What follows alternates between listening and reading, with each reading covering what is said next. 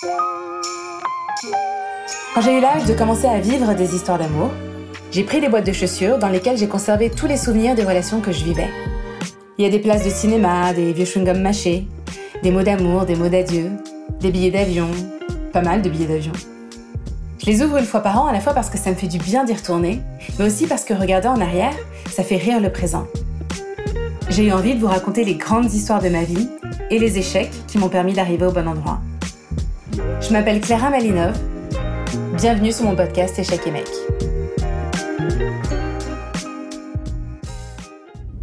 Parlons Internet ce soir et d'un site qui suscite beaucoup d'intérêt et de questionnements. Il s'appelle Facebook. Et derrière ce nom se cache en fait une sorte de trombinoscope à l'échelle mondiale. Tout le monde peut donc s'y inscrire et retrouver ainsi des amis.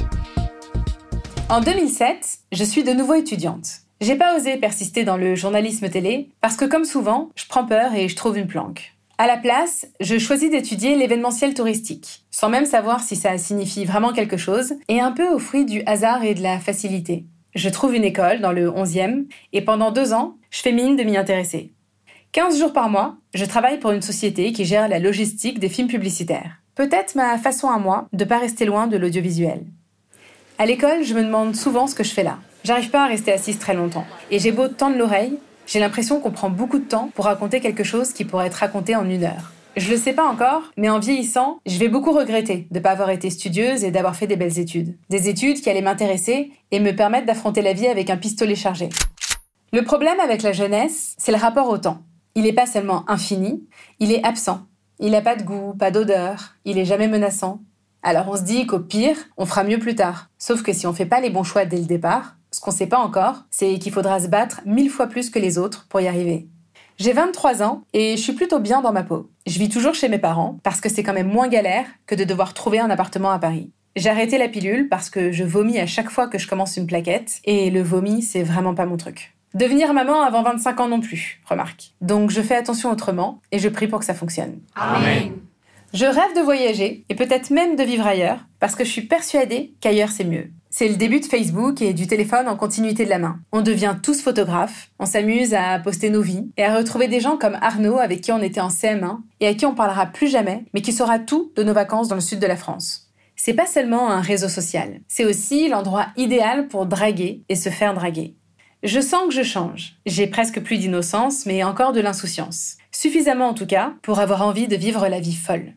En classe, je repère une fille avec qui j'étais sûre de m'entendre, parce que comme moi, elle avait l'air de se demander ce qu'elle faisait là. Rapidement, on devient amis, et elle me raconte qu'elle est amoureuse d'un garçon qui a un cousin, et ce cousin, apparemment, il mène justement une vie folle. Moi, j'en suis à quatre relations sérieuses, et entre les quatre, des flirts et des roulages de pelle. J'ai juste envie de quelque chose d'un peu... Aïe, papi Elle me propose de partir en week-end à Amsterdam avec elle, son mec, et le cousin que j'avais jamais vu avant, mais avec qui j'allais partager la même chambre. J'ai donc rencontré Mike pour la première fois, gare du Nord. Mike était pas très grand et c'est marrant, mais en revoyant les photos, je trouve qu'il ressemblait à John Travolta. À la fois physiquement, les cheveux noirs, la fossette au menton, le visage un peu carré, et à la fois dans l'aspect un peu candide, ingénu, mais qui sent le rock et qui fait monter la fièvre. Il était hot. C'est le type qui mettait des sweats à capuche et rien en dessous. En haut de sa fermeture, on devinait ses poils et son collier. Pour moi, un homme, ça va avec les poils. Faut qu'il y en ait. Pas forcément partout, mais suffisamment pour y sentir l'eau de toilette et s'y agripper pendant la nuit. Très vite, il m'a mis à l'aise. Il a fait de l'humour, il a attrapé mon bras et je me suis sentie bien. Dans son attitude, il y avait toujours un truc un peu je m'en fous de tout. Il a roulé un joint en faisant la queue devant le musée d'Anne Frank et je me souviens de m'être demandé si c'était moralement ok de faire ça. Il sentait la malice, autant que son blouson en cuir noir et ses grosses bagues aux doigts. On a marché toute la journée, sous la pluie, entre les canaux et les odeurs de weed. On se connaissait même pas depuis 24 heures, mais ça semblait très naturel. Tellement naturel que quand on a regagné notre hôtel le soir, il m'a dit bah, Tu veux pas qu'on se mette nuée, qu'on s'en fume un là? Il avait une bouche gourmande et je sentais qu'elle avait envie de m'aspirer. Ce soir-là, j'ai compris que le rapport à la nudité dépendait beaucoup de la personne qui en fait le souhait. Mike était terriblement à l'aise avec les corps, avec la chair, avec euh, les imperfections, les odeurs et les gémissements. Ses yeux me dévoraient et en sa présence, j'étais contaminée. J'avais envie de me mettre nue et de rejoindre sa danse. On a fait l'amour comme si nos corps s'emboîtaient depuis longtemps déjà, et tout de suite, je me suis sentie bien dans sa peau Quand on est rentré à Paris, je savais qu'on se reverrait. Je savais aussi qu'il avait d'autres histoires et qu'il avait une tendance à s'éparpiller. Moi, je cherchais pas une histoire. J'en avais eu et j'avais pas envie de replonger dans quelque chose de figé. Mais je sentais que j'avais des choses à vivre avec lui. Je sentais que sexuellement, j'ouvrais une nouvelle porte et que j'étais libre de tout faire comme rarement dans ma vie. On a commencé à se revoir et à intervertir entre la baise et l'amour. Au départ, c'était bien, mais un peu sage. À force, c'est devenu phénoménal et sans limite.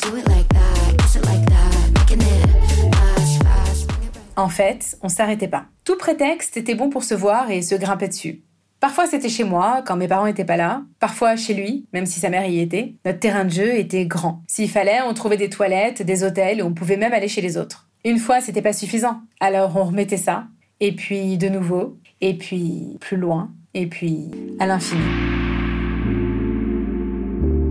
On n'avait peur de rien et rien nous dégoûtait. C'était torride, c'était créatif, c'était sexy.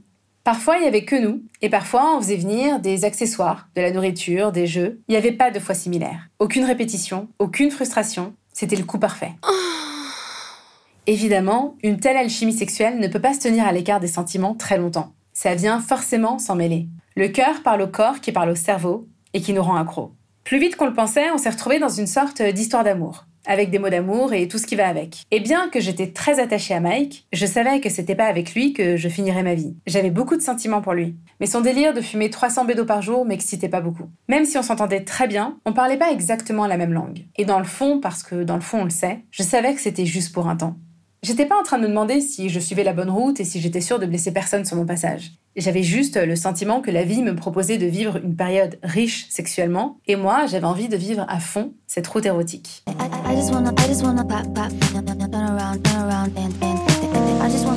Parfois, Mike et moi, on faisait des breaks. Parce que malgré la passion, ça gueulait. Il y avait un mélange de possessivité, de désaccord sur la vie, de désaccord sur le couple. Alors, on se quittait quelque temps. Pendant ces quelques temps, j'avais pas envie de m'asseoir et de pleurer. J'avais envie de continuer de vivre en cinquième vitesse. Je croisais souvent un type, qu'on appellerait un Ben, qui était insolent de beauté. On se chatouillait de loin dans les soirées. Et un jour, je sais pas trop comment et pourquoi, je lui ai écrit sur Facebook. Il devait être 2 heures du matin, il était seul chez lui, et il m'a proposé de passer. Bien sûr qu'à 2 heures du matin, je me suis pas dit qu'on allait regarder Nuit et brouillard. Il a ouvert la porte, beau comme jamais, et j'ai pris ça comme un cadeau de la vie. Il a fait un commentaire intelligent sur mon nom de famille et ça l'a rendu encore plus sexy. Et puis, il s'est mis à jouer au piano, un morceau qu'il avait composé.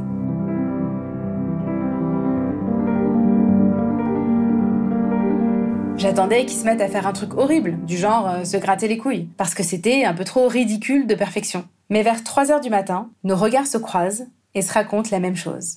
Plaquage au mur, gestes sensuels, on fait l'amour comme dans une scène de film comme si on était en slow motion et qu'il y avait la musique de Top Gun par-dessus.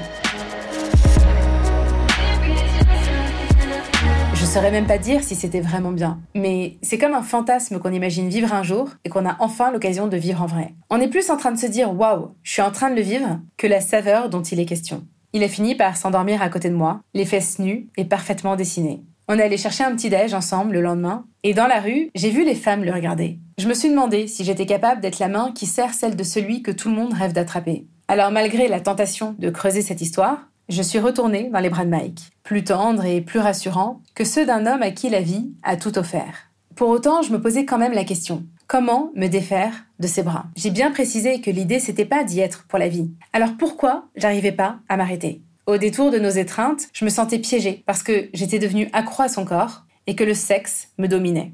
Au-delà de l'alchimie qui peut exister entre deux personnes, je me suis demandé pourquoi c'était si fort. Pourquoi je me lassais pas de ce sexe-là? Peut-être parce qu'on vivait pas ensemble, ou peut-être parce que je savais qu'il y avait une fin à cette histoire. J'étais tenue par la peur de la vivre, la peur du manque, la peur de dire au revoir, la peur du spleen, et cette peur, je crois profondément qu'elle est le vecteur d'un appétit sexuel décuplé. On faisait l'amour comme si c'était la dernière fois et à chaque fois. Comme si nos corps allaient plus jamais se revoir et qu'il fallait les marquer au fer en baisant comme jamais. La fin de mes études allait pas tarder et j'avais un projet d'aller voir le monde. Il le savait et comme il était exclu de ce projet, il prenait des distances. Des distances dont j'avais horreur, mais qui étaient légitimes. Un soir très tard, un peu en manque et après une soirée un peu pourrie, je suis passée en voiture en bas de chez lui. C'est fou parce qu'il devait être euh, une heure du matin, et pourtant, au moment de prendre sa rue, je tombe sur lui, en train de marcher avec une fille. Jolie, des cheveux jusqu'aux fesses.